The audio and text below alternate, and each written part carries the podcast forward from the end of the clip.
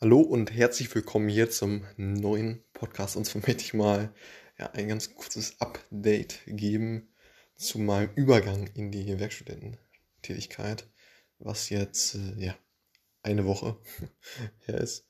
Und der Übergang ist auf jeden Fall sehr, sehr ja, smooth gelaufen und die Einarbeitung ja, des Praktikanten, der schlicht und ergreifend meine Stelle übernimmt, ist auch soweit äh, ja, gut gelaufen und Einarbeitung hört sich, ja, hört sich ein bisschen viel an und ja, also derjenige kann schon, kann schon sehr viel und ja, diese Rewe-spezifischen Sachen äh, gehört es dann halt nochmal ja, irgendwie zu besprechen und äh, für Rückfragen bereitzustehen und Übergaben von irgendwelchen Routineaufgaben und so und ja, das ist aber alles sehr, sehr gut gelaufen. Und wie gesagt, auch der Übergang mh, hm, administrativ etc. war da, war da auch nicht viel zu machen. Mh, hm, deshalb sehr, sehr gut alles soweit. So, und nun bin ich vermehrt in, äh, ja, eben den der Science-Projekten drin. Hm, Tools und Techniken wie ja, SQL bleibt ja stets, stets bestehen.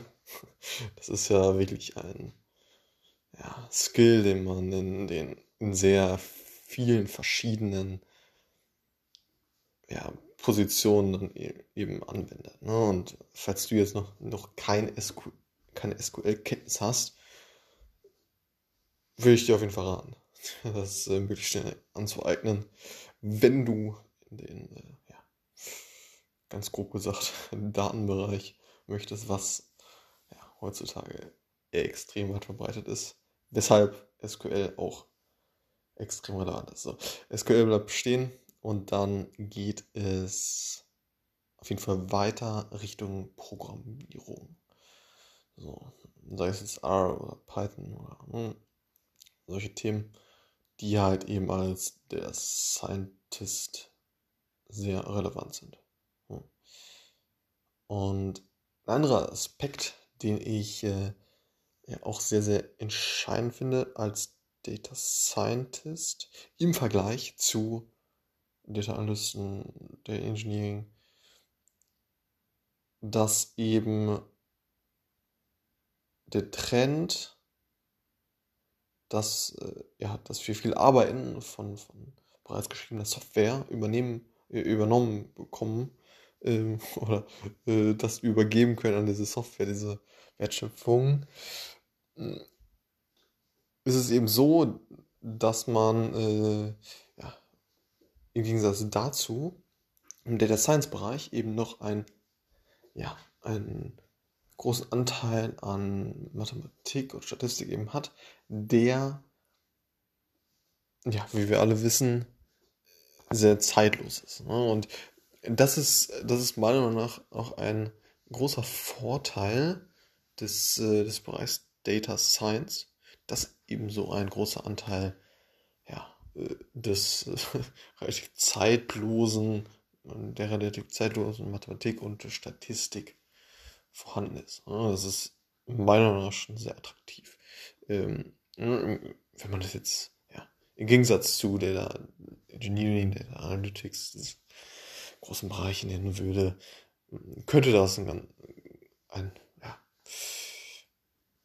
ganz, ganz guter und äh, positiver Punkt sein. Sollte natürlich nicht überinterpretiert werden, aber äh, ja, durchaus, äh, durchaus interessant, dass man eben und das ist, das ist ja halt äh, für, für ist, ist halt schon interessant, ne? dass man, dass man einen relativ großen Anteil hat, der halt eben relativ zeitlos ist. Und genau, das ist eben ja, bei, bei Data Science hm, zum Teil eben gegeben. So.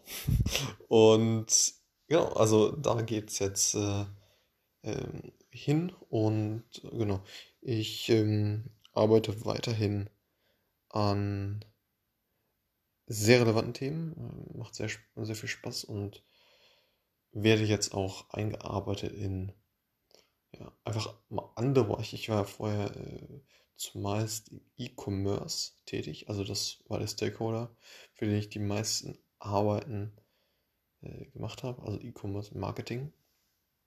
Und jetzt auch vermehrt ja, ähm, stationäre Themen. Ne? Also ähm, verschiedene Auswertungen von ja, stationären Kampagnen und solch, solche Themen eben.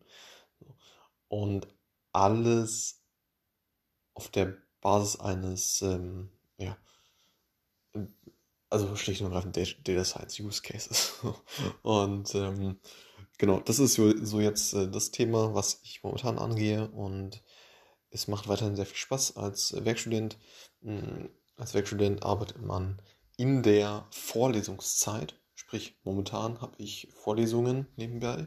Das heißt, ich darf lediglich 20 Stunden arbeiten. Ansonsten bin ich äh, voll sozialversicherungspflichtig. Hm, und also in der Vorlesungszeit 20 Stunden, in der Nicht-Vorlesungszeit, also in der vorlesungsfreien Zeit, sprich in den Semesterferien, kann ich auch äh, ja, Vollzeit arbeiten. So. Das als äh, grobe äh, Orientierung, falls du das auch mal vorhast oder äh, wie auch immer. Ähm, auf jeden Fall eine sehr gute Lösung, meiner Meinung nach, damit man eben ja, Studium und Praxiserfahrung miteinander verknüpfen kann. So. Und genau. Das war's zum kurzen Update. Bis zum nächsten Mal. Ciao.